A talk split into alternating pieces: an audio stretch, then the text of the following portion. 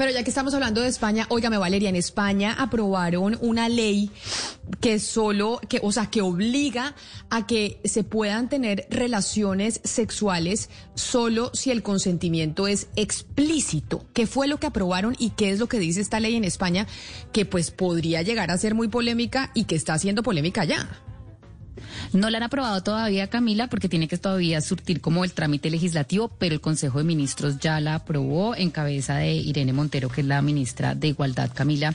Es una ley que se llama Solo sí es sí, y digamos que era una deuda que tenía eh, pues el gobierno y pues Irene Montero, sobre todo, que ha sido como la banderada de la causa, como eh, con las causas de género en España después del caso de la manada, porque después del caso de la manada pues se dio una polémica muy grande porque pues la mujer que fue violada por varios niños jóvenes, eh, pues eh, digamos el, fallo al final terminó diciendo que sí, eh, que sí había habido consentimiento porque ella nunca, digamos, dijo explícitamente, no, yo no quiero que me hagan esto, ya se quedó callada. Entonces, después de eso hubo una polémica gigante y cinco años después salió esta ley que básicamente lo que dice Camila es que el consentimiento en todas las relaciones sexuales ahora tiene que ser expreso. Es decir, usted tiene expresamente que decir, yo sí quiero tener relaciones sexuales o yo sí quiero o sí. Usted no se puede quedar callada porque usted se queda callada, pues entonces se presume que no hay consentimiento. Entonces, básicamente, esto es lo que va a cambiar, tiene que surtir el trámite legislativo, ha tenido mucha polémica, pues porque evidentemente lo que ocurre en una relación sexual, pues puede ser interpretado de muchas maneras. Eh, esta ley también trae otros temas de proxenetismo y de acompañamiento a violación a menores y acompañamiento a mujeres, etcétera. Pero ahora lo que hace es básicamente no es cambiar, digamos, la carga de la prueba, pero sí usted tiene que asegurarse que cuando tiene relaciones sexuales con alguien la persona diga sí quiero. Y por eso, eh, Valeria Camila, le tengo en línea a Patricia Faraldo. Ella es catedrática de Derecho Penal de la Universidad de La Coruña y es una, o fue una, de las redactoras de este proyecto de ley que nos acaba de explicar Valeria Santos. Eh, doctora Patricia, gracias por acompañarnos hasta ahora en Blue Radio. Es un placer. Profesora Patricia, yo quisiera preguntarle cómo se puede interpretar un sí o un no. ¿Cómo alguien puede verificar que ese sí es verdadero y que no en un futuro no va a jugar en su contra? Se lo digo de la parte desde un hombre, ¿no? Bien, lo que se ha producido en España es un cambio de paradigma. Hemos pasado de interpretar el silencio de la víctima como una em, muestra de aquiescencia, como una muestra de acuerdo, a precisamente el, paradigma contrario, es decir, el silencio de la víctima a partir de ahora no puede ser interpretado como acuerdo. ¿Qué necesitamos entonces? Lo que dice el proyecto de ley que se acaba de aprobar es que solo se entenderá que hay consentimiento cuando se haya manifestado libremente mediante actos que en atención a las circunstancias del caso expresen de manera clara la voluntad de la persona. Esto quiere decir que no hace falta expresar un sí con palabras. Hay otros signos que indican que la mujer consiente. Por ejemplo, el llevar la mano del hombre a una parte de su cuerpo, el eh, colaborar en desnudarse, en colaborar en desnudar a la pareja. Hay otros signos también que indican que no está de acuerdo, ¿no? Aunque no diga nada. El llorar, el intentar apartar las manos del otro. ¿eh? Es decir, el lenguaje corporal es tan importante como el lenguaje verbal y eso es lo que se va a analizar a partir de ahora.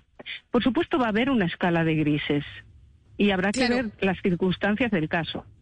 Profesora Faraldo, nosotros estamos en Colombia y la llamamos desde Colombia un país eh, caribe en donde pues hay otras culturas, en donde hay otras otras formas, pero todo lo que pasa en España, sobre todo en términos de feminismo, de leyes, porque ustedes van mucho más adelante en ese sentido que nosotros aquí en América Latina, pues son cosas que se empiezan a ver que uno dice posiblemente en América Latina si esto se aprueba ya se va a empezar a aplicar acá o se va a intentar aplicar. Por eso es importante entender de dónde surgió este proyecto de ley que posiblemente se va a aprobar eh, en España. Y es y, el, y el debate que generaría aquí, por ejemplo, en América Latina es si, si eso no genera entonces que las relaciones interpersonales, las relaciones eh, de pareja entre un hombre, una mujer, etcétera, etcétera, empiecen a estar completamente robotizadas. Sí, eso es parte de la crítica que también se ha formulado en España, ¿no? Eh, los medios de comunicación, sobre todo, pues, eh, de ciertos partidos de la derecha, pues han ridiculizado el proyecto, han hablado de que íbamos a necesitar un notario en las habitaciones, de que necesitaríamos una aplicación de consentimiento sexual, cómo, cómo se iba a regular esto. En realidad no es que cambie tanto, lo que queremos es mandar una señal de que ya está bien de que el hombre no se preocupe por si la mujer participa o no participa, quiere o no quiere. Las mujeres no vivimos en un estado de eh, como decir, de disposición para el varón, ¿no?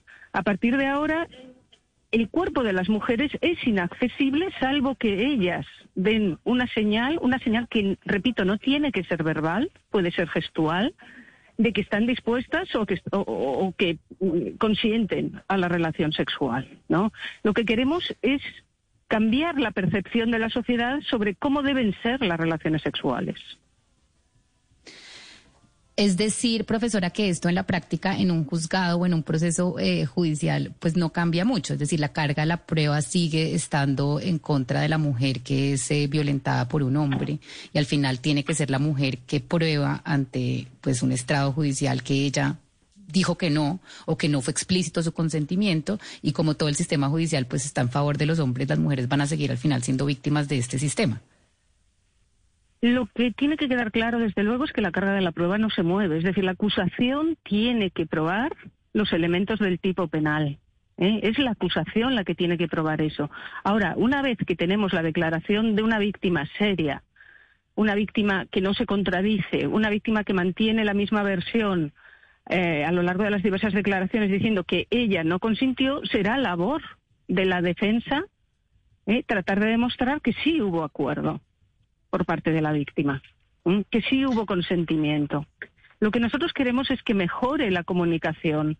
Eh, lo que queremos es que eh, situaciones en las que la víctima queda paralizada por el miedo, que son situaciones absolutamente normales que se dan en un tercio de los casos de violación, el quedar paralizado, el ser incapaz de manifestar ni sí ni no, eh, por el terror, que eso no se interprete como una señal de acuerdo, porque eso no es acuerdo, eso es sumisión como mucho. ¿eh? Y no puede seguir siendo interpretado de esa manera. Profesora, eh, ¿qué dice esta ley sobre eh, los casos en los que se presenta un consumo de alcohol o de drogas? Porque eso podría afectar la definición del consentimiento. Por supuesto, porque aquí hablamos de que hay que manifestar libremente el consentimiento mediante actos que se deben analizar en atención a las circunstancias del caso. Está claro que ese consentimiento tiene que ser libre y válidamente emitido. Por tanto, una persona que no está en situación de calibrar las consecuencias del acto, que no está en situación de saber lo que está haciendo, no está consintiendo válidamente, aunque diga que sí. ¿eh? Y eso tiene que quedar claro para los hombres, que tienen que preocuparse de conocer que la pareja realmente consiente y está en situación de prestar un consentimiento válido. Doctora, leyendo una crónica del Confidencial, uno puede, mm, puede observar que el, el, proyecto de ley se modificó, el que usted redactó en un principio con sus colegas, se ha ido modificando. ¿Cuál es la diferencia que hay entre el proyecto que se aprobó esta semana con el proyecto principal que ustedes redactaron? Porque entiendo que hubo algo de oposición dentro del gobierno de Pedro Sánchez y de algunos ministros.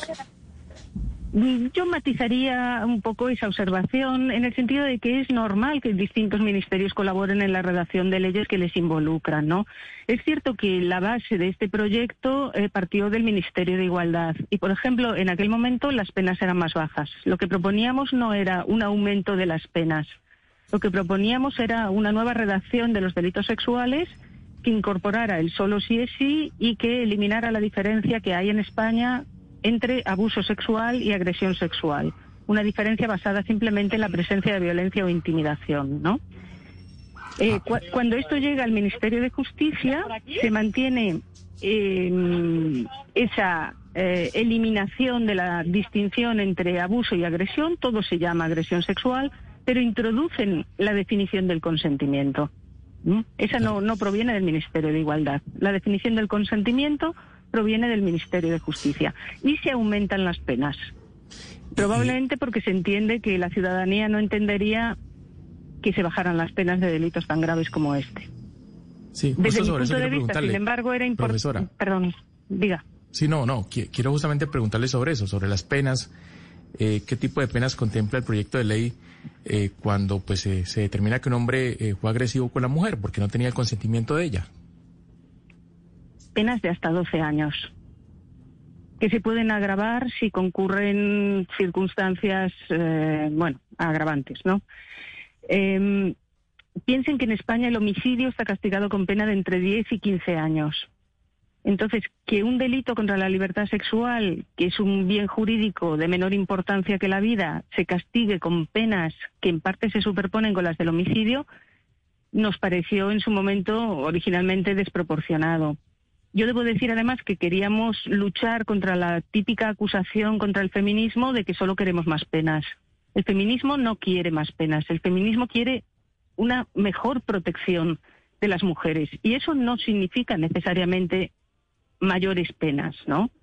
Sino que significa un mejor tratamiento para las mujeres violadas, protección, reparación, atención integral. Y eso es lo que ofrece la ley. La mayor parte del articulado de la ley se centra en medidas de prevención, de protección y de reparación a las víctimas de violencia sexual.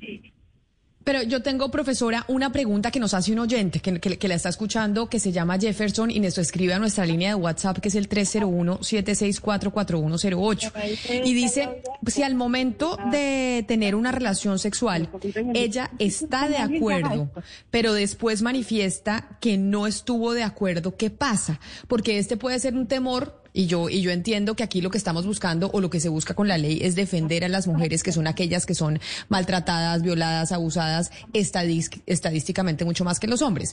Pero que el, el miedo y, uno de los argumentos que plantean ellos es, oiga, pero y entonces acá esto se podría llegar a utilizar para que ella al momento de, de la relación diga que sí y después diga, ay, no, yo no estaba de acuerdo. ¿Qué pasa en ese caso? Este es un problema que ya se viene planteando desde que empezaron los códigos penales en, España, ¿no? Ya en 1845 Pacheco decía que la violación es un delito que es por el que es muy fácil acusar y del que es muy difícil defenderse. Y de ahí que se pidiera violencia o intimidación, porque se pensaba así por lo menos quedará un eh, resto, quedará alguna prueba en el cuerpo de la víctima, una víctima que se resiste pues presenta golpes, presenta hematomas, ¿no? ¿Qué pasa? Que ahora eh, la tendencia internacional que no ha iniciado España, sino que ya se ha iniciado a finales de los años 90 en diversos países europeos, es a centrar el concepto de violación en la ausencia de consentimiento, con independencia de que concurra además violencia, fuerza o intimidación. ¿no? Lo que importa es que el acto sexual se realice sin consentimiento de la mujer. Por supuesto, siempre va a haber una tasa de denuncias falsas, pero eso ya puede producirse en la actualidad. ¿Qué podemos hacer contra esas denuncias falsas? Pues para eso tenemos jueces que son expertos en calibrar las declaraciones de los testigos y que pueden apreciar, por ejemplo, contradicciones en la declaración de la supuesta víctima, ¿no? O pueden apreciar motivos espurios para una falsa denuncia. Pues una víctima, por ejemplo, o una víctima, una presunta víctima, que no quiere reconocer que ha tenido sexo con un grupo de jóvenes, porque se avergüenza después de haberlo hecho. Entonces dice, me violaron, ¿no? Bueno, interrogándola cuidadosamente, interrogando a los muchachos también cuidadosamente, se puede llegar a determinar que la declaración de ella no es fiable. Pero eso ya ocurre en la actualidad. Es decir, esto, yo creo que la ley no empeora la situación de los varones, pero sí lanza un mensaje a la colectividad. Y el mensaje es que ya está bien de prescindir del deseo, del consentimiento de la mujer a la hora de tener relaciones sexuales. Pues es Patricia Faraldo, catedrática de Derecho Penal de la Universidad de La Coruña y precisamente una de las redactoras de ese proyecto de ley que nos contaba Valeria se está aprobando en España. Profesora Faraldo, muchas gracias por atendernos. Qué placer haber hablado con usted. Feliz día. Muchas gracias a ustedes. Un saludo. Y como yo lo decía al principio cuando le hacía una pregunta a la profesora Faraldo, Valeria, es importante este tipo de debates que se están dando, por ejemplo, en España en términos de feminismo, porque de los movimientos feministas más avanzados son el español y el argentino. Entonces, que en caso de que se apruebe este proyecto, esto va a ser un ejemplo para otras partes del mundo. Por ejemplo, podría ser para Colombia, en donde las feministas quisieran promover una iniciativa similar. Y lo importante, Camila, que es que al final, pues la presunción de inocencia sigue intacta, porque entonces eh, toda la polémica es buena, entonces ahora todos los hombres somos, eh, digamos, eh, culpables hasta que probemos que somos inocentes. No, igual como nos explicaba la profesora, la carga de la prueba sigue estando en cabeza de la acusación, es decir, de la supuesta víctima. Esto es importante dejarlo claro, pero la, forma como está tipificado el delito, digamos, el, uso de las palabras hace que se genere una colectiva de la importancia que es que los hombres, porque la mayoría pues de los abusos son de parte de los hombres a las mujeres, estén conscientes que tiene que haber consentimiento. Que eso de que yo me quedo pasiva, etcétera, y él asume que hay consentimiento, pues ya no vale porque muchísimos casos de abuso sexual y de violaciones sexuales se dan en ese contexto. Yo pensé, estaba borracha, pero pues yo pensé que sí, el hecho de que fue a mi casa, pues yo pensé que ya tenía derecho, el hecho de que me cogió la mano y le dio un beso, entonces pues yo dije que sí. No, hay que estar seguros y hay que educar también a nuestros hijos bajo, bajo ese marco y ese contexto. El consentimiento tiene que ser expreso, tengo que buscar el consentimiento, punto. Esa es la única forma de proteger en realidad a las mujeres que todos los días son víctimas de abuso y violación sexual.